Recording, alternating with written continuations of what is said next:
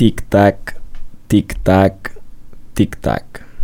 Sempre, sempre quis imitar o rebate de um, de um relógio em plena emissão, fosse de rádio ou de, televisão.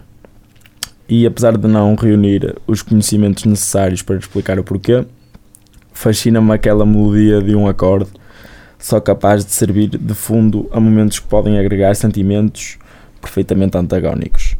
Pode estar a pensar e a considerar que anda a ver quantidades profusas de filmes de Roman Polanski, mas garanto que não é nada disso. Além do mais, já associei esta estirpe de concerto a leitura, o foco sobe de rendimento, acredita em mim. Depois posso dar-te uma lista pequenita para pesquisares no, no YouTube. Hum, olha, Romão, eu tenho duas questões antes de, de ser qualquer comentário. A primeira é: tens algum disjuntor queimado no circuito eletrocomental? Pois, Não. pois. Acho que não.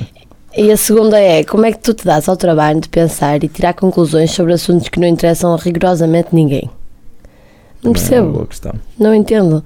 Durante o, o período no qual canalizaste a minha atenção, o meu queixo permaneceu não adulterado e imutável, do primeiro ao último segundo. Aliás, eu fico tão parva que já não me recordo do que viria a seguir. Tinha tudo estru- estruturado e arrumado em gavetas.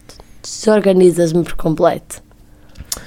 Normalmente, quem me conhece retira precisamente isso das conversas ou dos grunhidos que por vezes eu posso emitir. Quase toda a gente me diz também o que tu acabaste de dizer, mas eu não quero ser o Pac-Man deste episódio. Que eu saiba, e o que ficou acordado previamente à gravação, eh, não vinhamos falar aqui de mim, de ti, de nós, do Paulo Rangel ter realizado um referendo dirigido à bancada do PSD que visa a eutanásia, ou dos romances do Pedro Chagas Freitas. Eu quero falar do sismo que ocorreu ontem de manhã em Lisboa. Podemos avançar? Olha, tu qualquer dia ficas a fazer isto sozinho. Eu estou cansada e estou farta. Não me ponhas à prova, tá bem? Vamos avançar. A notícia que nós vimos hoje abordar é acerca do terremoto de magnitude 3.4 sentido na região de Lisboa. Ocorreu, ocorreu em zona que tem historial de geração de sismos e o sismo foi registado às 9h51 e não causou danos pessoais ou materiais. IPMA diz que o epicentro se, se localizou a cerca de 10 km a noroeste de Alcochete.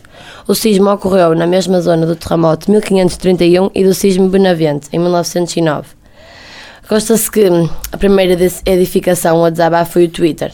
Sabes porquê? Porque segundos antes de o sismo não abalar Lisboa, já as pessoas que habitavam nesta rede social concretizavam preocupações e dramas. Até aqui, tudo normal. Olha, não me perguntes o porquê, mas eu quando ouvia o vocábulo sismo, eh, brotou a sensação de que fosse um, um esgrimir de uma metáfora sociopolítica. Com referência tipo, sei lá, à TAP ou à EDP. Contudo, tu acabaste por eh, contextualizar e eu respirei fundo. Até porque, se versássemos sobre isso, ficávamos imediatamente por aqui. Eu quero incidir um pouco sobre a história. Eu não me lembro de serem retratadas essas ocorrências nas minhas aulas de história. Eu estive sempre muito atento, não se ponham com, com historietas. A minha atenção não deve ser colocada em causa. Agora, aviva-me sempre a memória o terremoto, e esse sim, de 1755. Creio que na Baixa Pombalina, mas eu também já não tenho história desde o nono Está ano. correto, está correto. Portanto, posso estar enganado, mas a Beatriz acabou de confirmar. e pronto, e esse acho que foi verdadeiramente devastador. Mas este aqui teve uma repercussão quase nula devido à classificação da sua magnitude. Já Estamos que foi de 3.4. Porém, é sempre um sismo e é sempre um motivo de alarme. Aliás, tu no início falaste do tic-tac e eu só queria saber se antes do pânico e as fendas no solo e nas paredes se registarem, em algum momento se escuta essa marcha. Caso tal se verifique, podemos comprar a atividade sísmica à atividade revolucionária, não?